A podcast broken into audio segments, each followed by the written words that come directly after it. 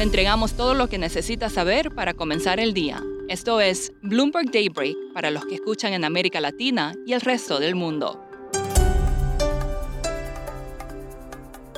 Buenos días y bienvenidos a Daybreak en español. Es martes 29 de noviembre, soy Valentina Fuentes y arrancamos con las principales noticias del día.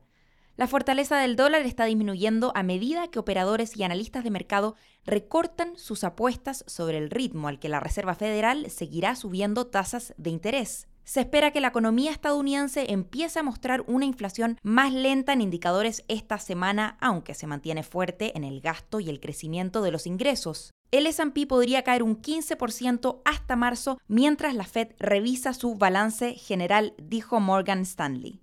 Estados Unidos y México lograron algunos avances en las negociaciones sobre el comercio de maíz, incluida la reiteración del presidente AMLO de que las importaciones de maíz amarillo para la seguridad alimentaria mexicana son claves. En Europa, los ministros de Relaciones Exteriores de la OTAN se reúnen durante estos días en Bucarest para discutir más sistemas de defensa aérea para afrontar a Rusia.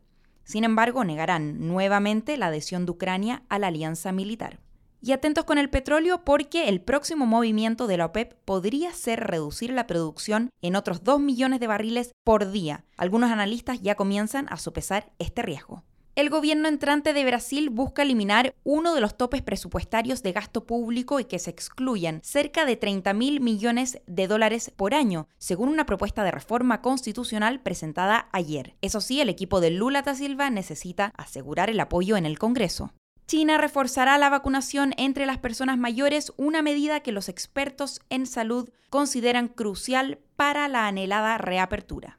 Y en el frente corporativo, Apple está en apuros porque sus consumidores tendrán que esperar hasta 37 días para la entrega del iPhone 14 Pro, debido a las interrupciones por protestas en su principal fábrica en China. En cambio, puede diversificar la producción de su MacBook a Vietnam.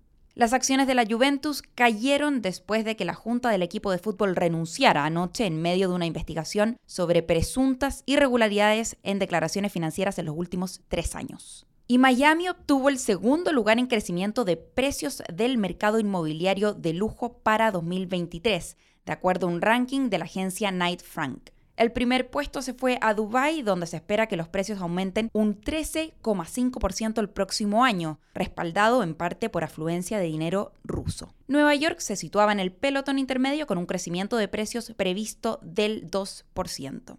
Volamos a Latinoamérica porque la legisladora peruana Patricia Chirinos presentó una nueva demanda constitucional para destituir al presidente Pedro Castillo y miembros de su gabinete. En reuniones bilaterales, durante la mañana, Castillo se reunirá con el presidente chileno Gabriel Boric en el Palacio Presidencial de la Moneda en Santiago. Los bonos en default de Venezuela subieron el lunes tras un importante progreso en las negociaciones políticas del país y una licencia otorgada por Estados Unidos a Chevron, que le permite reanudar la producción de petróleo en el país. Colombia vendió bonos en dólares para prepagar deuda que vence en 2023 y 2024. Argentina se encamina hoy a su segundo día de subasta por notas de gobierno. Bolivia tuvo 1.200 millones de dólares en pérdida por una huelga de 36 días en la ciudad de Santa Cruz.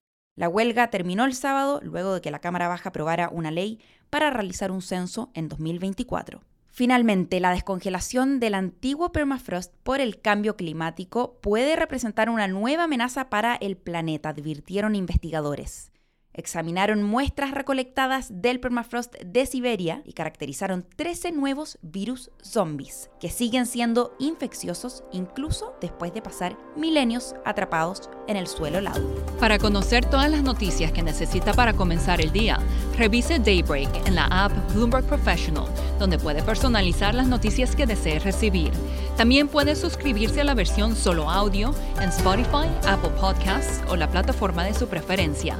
Eso es todo por hoy. Escuche de lunes a viernes Bloomberg Daybreak.